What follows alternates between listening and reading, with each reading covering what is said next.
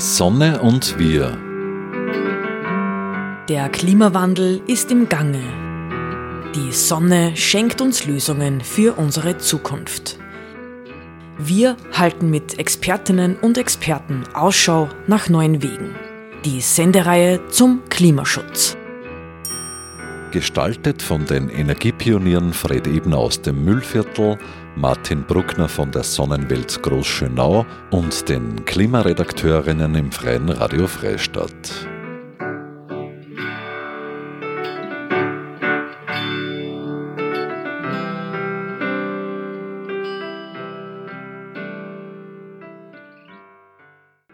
Hallo, liebe Hörerinnen und Hörer. Ich darf Sie begrüßen zu einer neuen Sendung der Sendereihe Die Sonne und wir. Am Mikrofon spricht die Klimaredakteurin des Freien Radio Freistadts, Alma Mühlbauer. In dieser Sendung hören Sie ein Interview mit David von der Solarvik Mirs in Leonding. Was ist denn überhaupt eine Solarvik? Hi, Christi. ähm, ja, das kann ich erklären, aber ich sage gleich dazu, das Spektrum von solidarischer Landwirtschaft ist sehr groß und ähm, sehr unterschiedlich, aber es gibt so ein paar gemeinsame Merkmale, die wahrscheinlich alle Solavis teilen und ich glaube, das, äh, das definierendste Merkmal ist wahrscheinlich, dass du eine fixe Gruppe von Konsumentinnen hast, die gemeinsam solidarisch die Kosten eines landwirtschaftlichen Betriebes tragen und sich im Gegenzug die Ernte von diesem Betrieb teilen.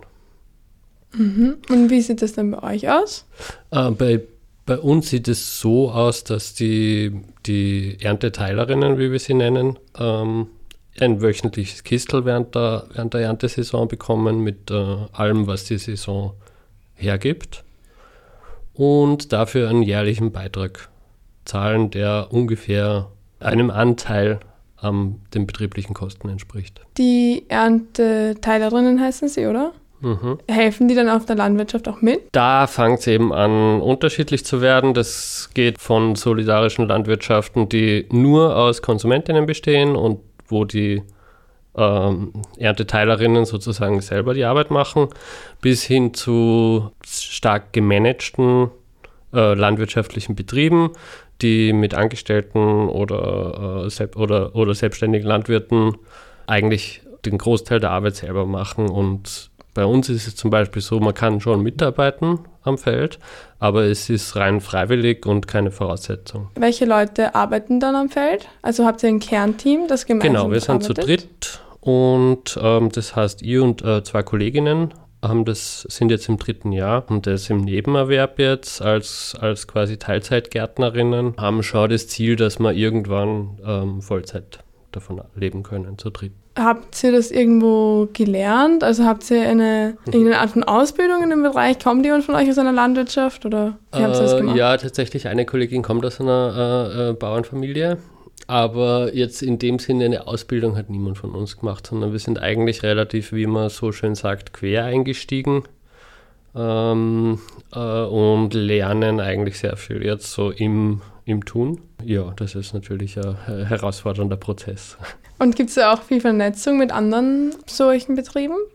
Ja, durchaus. Also es gibt in Oberösterreich schon also, ähm, einige solidarische Landwirtschaften oder kleine Marktgärtnereien, mit denen wir eigentlich in, in recht regelmäßigen Kontakt stehen. Es gibt jetzt seit vorigem Jahr wieder eine österreichweite Vernetzung zwischen solidarisch wirtschaftenden Landwirtschaften. Komisches Wort.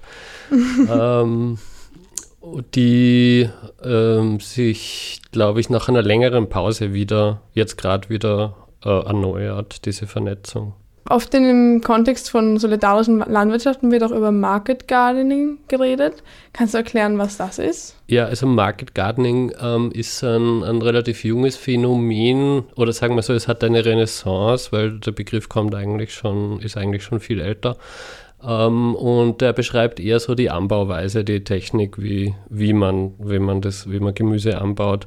Und zwar in einer ähm, in einer sehr intensiven, ähm, kleinräumigen Art und Weise mit sehr viel, im, äh, Fokus auf äh, viel Handarbeit und kurze Wege im Prinzip legt. Äh, die solidarische Landwirtschaft würde ich jetzt eher als ähm, ein Vertriebsmodell sehen oder eine Art, wie ein Betrieb sich finanziert. Und da geht es mehr um die Frage, wer trägt eigentlich das Risiko ähm, von, vom, von äh, Landwirtschaft. Bei einem klassischen Marktgarten beim Betreiber des Marktgartens zu 100 Prozent liegt. Das heißt, wenn der einen Ernteausfall hat aufgrund von äh, zum Beispiel ein Hagelsturm, ähm, dann trägt er diesen Schaden selber. Und in der solidarischen Landwirtschaft, deswegen heißt sie solidarisch, ähm, wird dieses Risiko auf die Gruppe aller an dieser Landwirtschaft Beteiligten, also auch der Konsumentinnen, verteilt. Genau, und alle tragen sozusagen äh, gemeinsam das Risiko und ähm, Landwirte und Landwirtinnen haben dadurch, ähm, äh, können viel besser planen, können viel besser ähm, oder sagen, haben, haben viel weniger Gefahr, äh, in persönliche existenzielle Schwierigkeiten zu kommen. Ja. Und was war deine Motivation, damit anzufangen? Uh, ich wollte in erster Linie eigentlich gutes Gemüse selber haben und ähm, bin dann irgendwann draufgekommen, das setzt dann in Wirklichkeit voraus, dass man wirklich auch die ganze Saison da ist, den ganzen, wenn man im Sommer produziert, dann den ganzen Sommer da ist und sich auch um das Gemüse kümmert und von da bin ich dann relativ äh, schnell irgendwie draufgekommen, okay, dann ist es eigentlich auch egal, ob man da jetzt nur für sich selber oder, oder gleich für andere Leute auch Gemüse produziert. Es macht alles viel mehr Sinn, wenn man das für eine größere Gruppe macht. Und ähm, von, der, von der Theorie her, von der Ideologie her, ähm, von den politischen Zusammenhängen und auch wirtschaftlichen Zusammenhängen äh, ist, ist für mich eigentlich klar, das war, oder sagen wir so, es war für mich keine Option, das konventionell zu machen. Einerseits ähm, allein aus, aus, Wirt, also aus ähm, finanziellen Gründen einen, einen, landwirtschaftlichen Betrieb aus dem Nichts heute gründen, nur mit Eigenkapital ist fast ausgeschlossen. Der andere Grund ist, dass, dass ich natürlich glaube, dass sich gesellschaftlich äh, das, das, äh, die Art und Weise, wie nicht nur landwirtschaftliche Güter produziert werden, ändern müssen.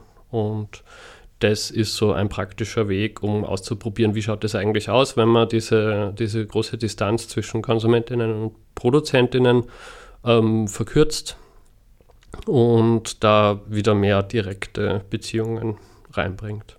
Bei, der, also bei dieser Verkürzung zwischen Weg, zwischen dem Weg zwischen Produzentinnen und Konsumentinnen, wie sind da so die Erfahrungen bis jetzt? Ihr macht das seit drei Jahren, oder? Mhm. Gab es da auch schon Vielleicht Enttäuschungen? Gab es auch schon Probleme? Sicher auf beiden Seiten, aber äh, das, wir haben komplett andere Erwartungen gehabt am Anfang, weil wir sind, also wie gesagt, im dritten Jahr, das heißt, unsere zweite Lieferwoche war die erste ähm, Lockdown-Woche und äh, wir haben sozusagen in der zweiten Lieferwoche die, das, äh, das ganze, die ganze Idee ähm, neu denken müssen, weil der persönliche Kontakt auf einmal nicht mehr möglich war mit unseren Ernteteilern.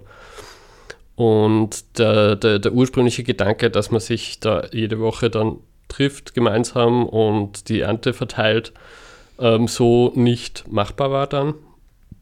Und wir auf äh, das Kistelformat umgestiegen sind, fertig gepackte Kisteln, die kontaktlos abgeholt werden können.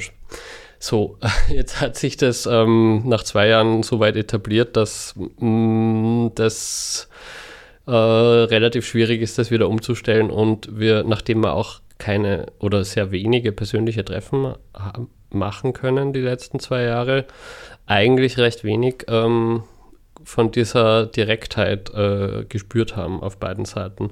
Es funktioniert, glaube ich, äh, es funktioniert erstaunlich gut dafür, dass wir so wenig Kontakt haben mit den Ernteteilern und umgekehrt.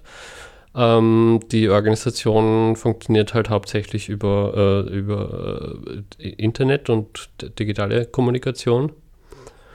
Und wir probieren jetzt heuer das erste Mal wieder mit ähm, mehr Veranstaltungen und ähm, äh, Treffen und sozialen Aktivitäten äh, diese, diese soziale Ebene ähm, äh, erst einmal zu finden. Ja. Also ich stelle mir vor, dass so ein Betrieb relativ aufwendig ist und sehr viel Energie und Zeit wahrscheinlich schluckt. Mhm.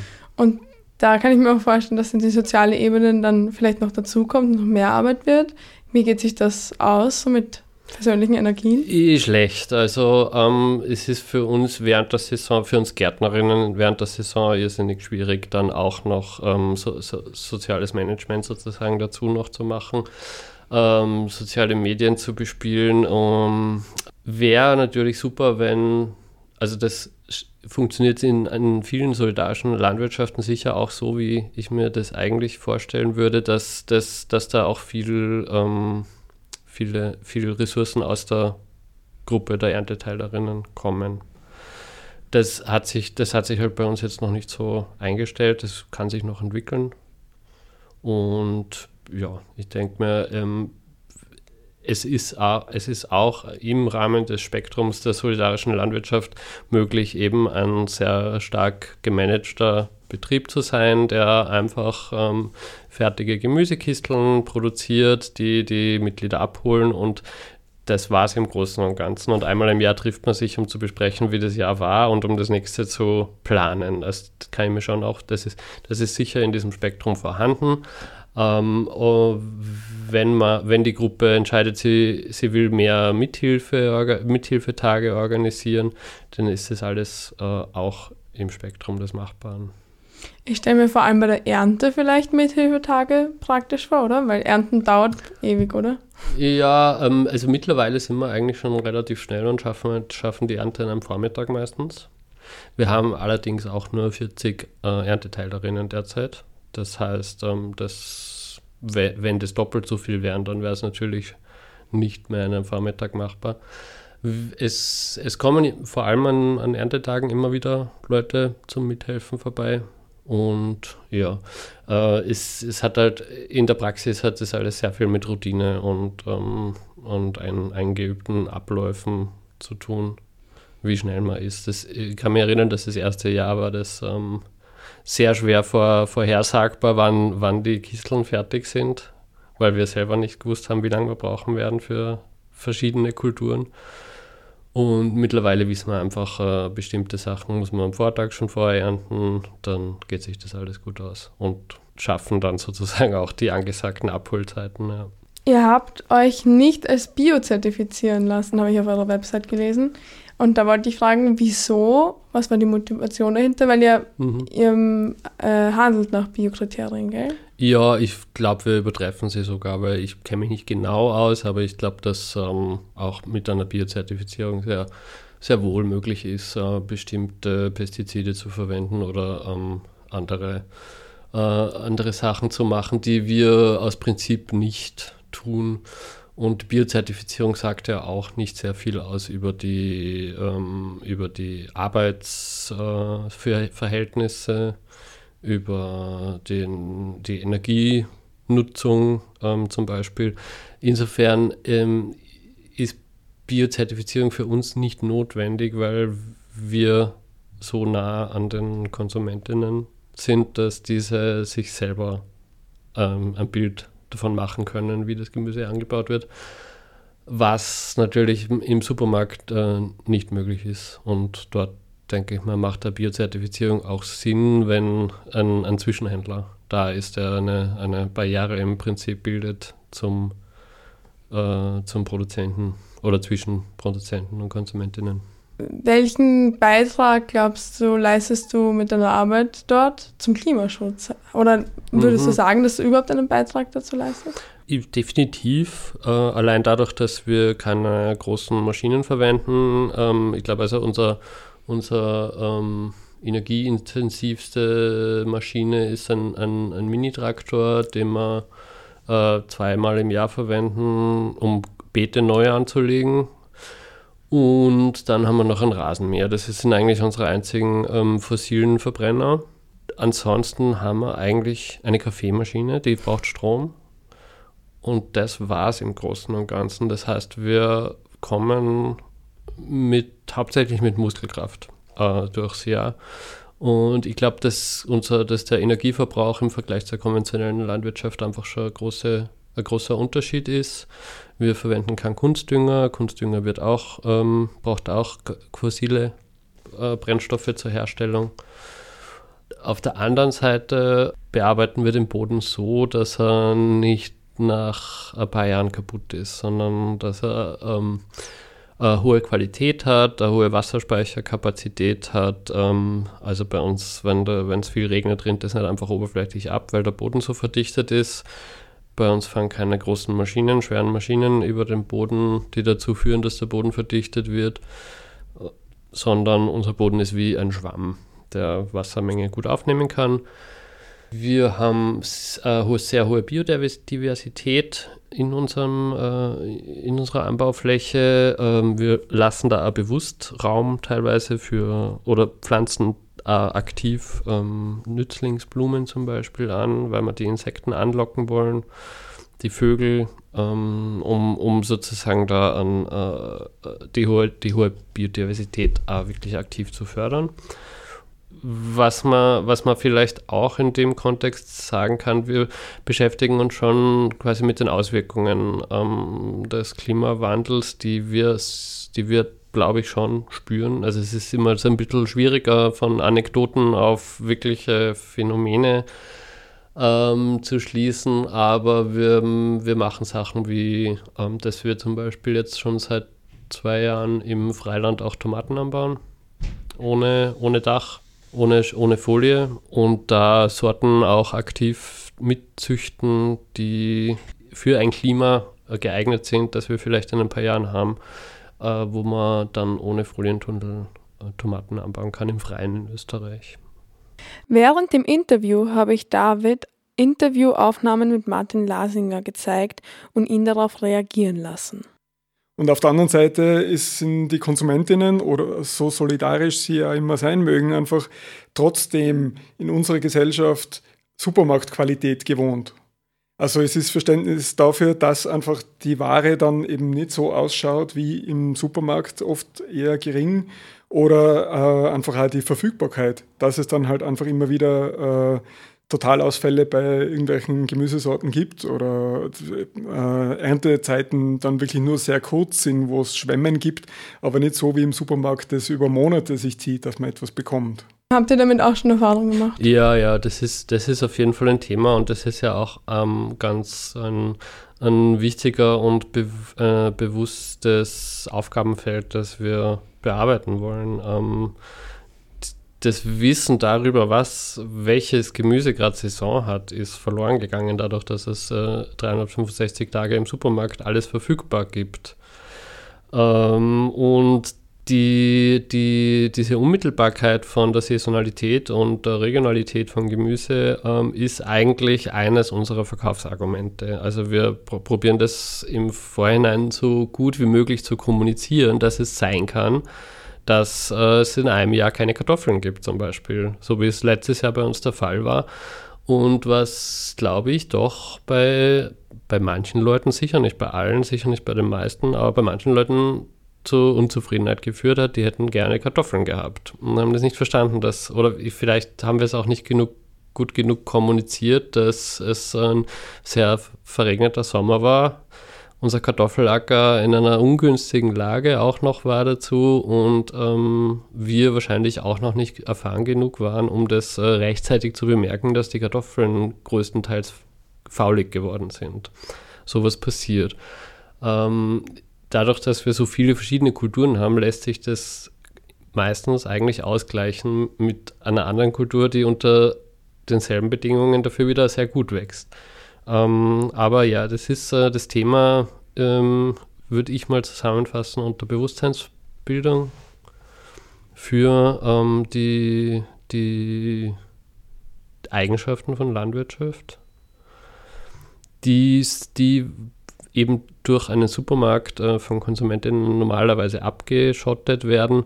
Ein, ein Kartoffelbauer, der Kartoffelmonokultur ähm, macht äh, und einen Totalausfall hat aufgrund von einem verregneten Sommer, ähm, hat zwar einen riesen Schaden, ist normalerweise dagegen versichert, ähm, aber im Supermarkt sieht man das nicht, weil dort wird dann die Kartoffeln vom einem anderen Bauer einfach gekauft. Ja. Im Extremfall von einem anderen Land. Von einem anderen Land, genau, ja. ja. Mhm. Mhm. Ich hätte jetzt noch einen mhm. nächsten Clip und zwar ähm, geht es da dann um den Begriff Solavi und den er kritisiert. Mhm. Wir haben es noch angefangen vor, das ist schon zehn Jahre her, glaube ich, so, wo wir uns damit beschäftigt haben, mit dem CSA, Community Supported Agriculture, finde ich irgendwie einleuchtender als diesen Begriff Solavi, solidarische Landwirtschaft. Das ist schon ein sehr großes Wort. Also wirklich da die Solidarität äh, einzufordern oder, oder auch von sich selbst zu verlangen als Konsumentin, das ist schon ein sehr hoher Anspruch. Mhm. Ja, dem würde ich zustimmen. Also ähm, das ist, äh, der Begriff hat sich bei uns jetzt schon sehr eingebürgert. Ja, auch die Abkürzung Solavi, die leider eigentlich in Wirklichkeit niemand versteht. Ähm, was das eigentlich, also niemand, der sich nicht damit auseinandergesetzt hat, ähm, weiß nicht, was das ist. CSA ist natürlich ähnlich äh, unbekannt, aber trifft eigentlich unser Modell von, wenn man es übersetzt in gemeinschaftsgestützte Landwirtschaft, trifft es sicher besser als solidarische Landwirtschaft, ja. Mhm ist, aber ist, ein, halt ist ein, ein, ein Branding-Problem, ja. Ja, und mhm. das ist halt das Solavi-Netzwerk und das ergibt schon Sinn, sich da einzuklinken, ja. oder? Weil ja, genau. Ähm, das könnte sich natürlich jetzt auch umbenennen in CSA-Netzwerk, aber ja, das ist ein bisschen. Ja. Ich sehe das auch ein bisschen problematisch, ähm, weil der Begriff solidarisch natürlich schon sehr viel mehr umfasst als ähm, nur eine, eine finanzielle Beziehung. Das kann auch in, in einer Solavi ähm, mehr umfassen als eine finanzielle Beziehung. Es kann aber auch nur eine finanzielle Beziehung sein. Ein landwirtschaftlicher Betrieb, der sich von einer Gruppe Konsumentinnen finanzieren lässt. Dann habe ich noch einen letzten Clip, den ich vorspielen würde. Und da ist eben die Leistung der, der äh, landwirtschaftlichen Industrie und, und, äh, und des Handels äh, dann auch schätzt man die Leistung, glaube ich, mehr. Also wenn man sieht, was die einfach zusammenbringen und zu welchem Preis und wie äh, unglaublich bequem das halt geht. Ne? Das heißt. Mhm, ja, große, großes Thema auf jeden Fall. Ähm, äh, Produktivität, Effizienz ist natürlich eine andere, wenn man mit einem, mit einem Riesentraktor ähm, mit äh, Erntehelfern, die man einfliegt ähm, und, und unter Verwendung von vielen fossilen Brennstoffen äh, produziert, ist natürlich was anderes, als wie wenn äh, Leute alles mit der Hand machen auf sehr kleinen Flächen. Ja. Mhm. Ähm, ungelöstes Problem, würde ich sagen, für die ganze Gesellschaft. Äh, das Ziel ist, oder sagen wir die, die, die, die Frage eigentlich, die wir doch stellen, ist, ob es möglich ist, ähm, eine, eine Großstadt zum Beispiel mit ähm, mit erntefrischem Gemüse aus der Region saisonal zu versorgen. Und ich, wür, ich, ich würde gern eben die Antwort äh, selber liefern können. Ja. Und, und lass die aber auch offen. Ja. Es kann, kann sein, dass dabei rauskommt, nein, ist nicht möglich. Wobei man sagen muss, die, der Begriff der Marktgärtnerei zum Beispiel auch aus einer Zeit kommt, ich glaube, äh, 19. Jahrhundert, äh, Frankreich, ähm, wo Paris schon eine 2-Millionen-Stadt war und ähm, komplett versorgt worden ist mit Gemüse und Obst rund, um, rund ums Jahr aus kleinen Marktgärtnereien, die in einem dicken grünen Gürtel rund um die Stadt verteilt waren. Und da frage ich mich natürlich, warum das eigentlich heute mit noch besserer Technologie und ähm, äh, auch im, in der Handarbeit äh, höherer Effizienz und Produktivität das nicht genauso möglich sein soll. Mhm. Ja. Und da kann man vielleicht nochmal, ähm, würde ich gerne nochmal nachfragen, wieso ist es nochmal praktisch, vor allem im mhm. Sinne von Klima- und Umweltschutz, eine Stadt regional zu ernähren? Ähm, Im Klima- und Umweltschutz, ich würde sagen, ähm, es, ist, es ist viel logischer, ähm, Gemüse dort zu produzieren, wo man es verbraucht, weil man sich dann lange Transport, Transportwege erspart. Ähm, ich würde sagen, es ist äh, aus dem, aus dem, äh, vom Standpunkt der Ernährungssouveränität ähm, äh, besser, wenn man nicht davon abhängig ist, ähm, dass die Gemüseproduktion woanders äh, ähm, funktioniert. Und aus ähm, äh, zum Beispiel Thema Saatgutsouveränität ähm, ist es so, dass, dass wir größtenteils von ein paar großen Saatgutkonzernen ähm, derzeit abhängig sind und ähm, auch die Vielfalt dadurch verloren geht, dass man die Gemüseproduktion eben im Sinne einer Produktivitäts- und Effizienzsteigerung auf ein paar wenige Sorten reduziert hat, die sich gut lagern lassen, die sich gut transportieren lassen ähm, und da sehr viel äh, Kulturgut einfach auch verloren geht, indem man also früher war es zum Beispiel üblich, dass jedes Dorf eine eigene Tomatensorte gehabt hat. Ne? Und das ist, mittlerweile gibt es eigentlich nur mehr eine oder zwei Tomatensorten, die man so kennt. Die eine ist groß und rund und rot und die andere ist klein und rund und rot. Ähm, genau, und ähm, das äh, ist, da, da geht es nicht nur um Umweltschutz, sondern meiner Meinung nach geht es auch um Lebensqualität und äh, Ernährungssouveränität. Ja. Ich würde dich bitten, nochmal zu erzählen, wo sich Menschen informieren können, die jetzt vielleicht Interesse bekommen haben. Also es, es gibt äh, eine Vernetzung, ähm, eine neue Vernetzung, wie vorher schon gesagt, die gerade im Entstehen ist und die auf solavi.live eine Präsenz jetzt hat.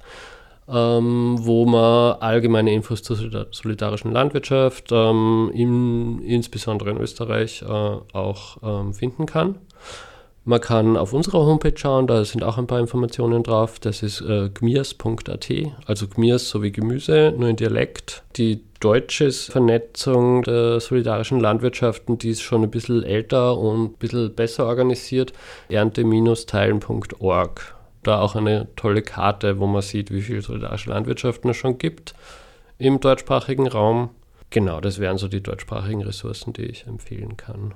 Vielen Dank. Ja, gerne. Danke für die Einladung. Ich bedanke mich recht herzlich für das Interview bei David von der Solavik Mirs in Leonding, der heute bei mir in der Sendung zu Gast war. Das war eine Sendung der Sendereihe Die Sonne und wir. Sie wird jeden Mittwoch um 11 Uhr ausgestrahlt und am Samstag um 9 Uhr wiederholt.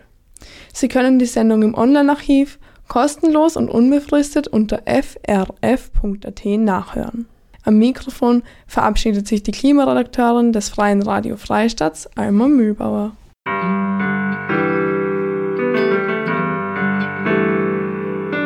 Die Sonne und wir. Die wöchentliche Sendung zum Klimaschutz wurde in Kooperation mit der Sonnenwelt entwickelt. Die Sonnenwelt in Großschönau im Waldviertel bietet auf Basis von Erd- und Menschheitsgeschichte unzählige Einblicke in die derzeitige Energieversorgung mit Öl, Gas, Kohle und Atom. Spielerisch werden die Möglichkeiten durch die Kraft der Sonne greifbar gemacht. Sie erleben zwölf übergreifende Ausstellungsthemen mit über 1100 Exponaten. Mehr dazu auf www.sonnenwelt.at.